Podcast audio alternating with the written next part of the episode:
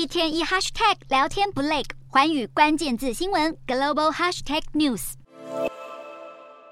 中国科学家月初时曾上传关键的 COVID-19 病毒基因序列。在追踪疫情起源的国际资料库上分享，但很快又限制存取资料。而世界卫生组织 WHO 的新病原起源科学咨询小组十八日时表示，这份中国科学家年初曾短暂上架到全球共享流感数据提议小组资料库的资料，让来自北美、澳洲和欧洲的科学家能够根据这些数字进行基因序列的排序。而新的证据指向，在华南海鲜市场内贩售的和可能会带有新冠病毒，为动物染疫说又带来了另外一项新的证据。WHO 则认为，虽然这项资讯还没有办法得到疫情来源的结论，但能够对疫情起源的研究提供一个新的线索。因此，中国应该公开更多的数据。美国联邦调查局局长在三月初时曾表示，新冠病毒的来源可能来自中国的实验室，而美国能源局的调查报告也认为新冠病毒是源于实验室的外泄。新冠疫情的来源至今还是众说纷纭。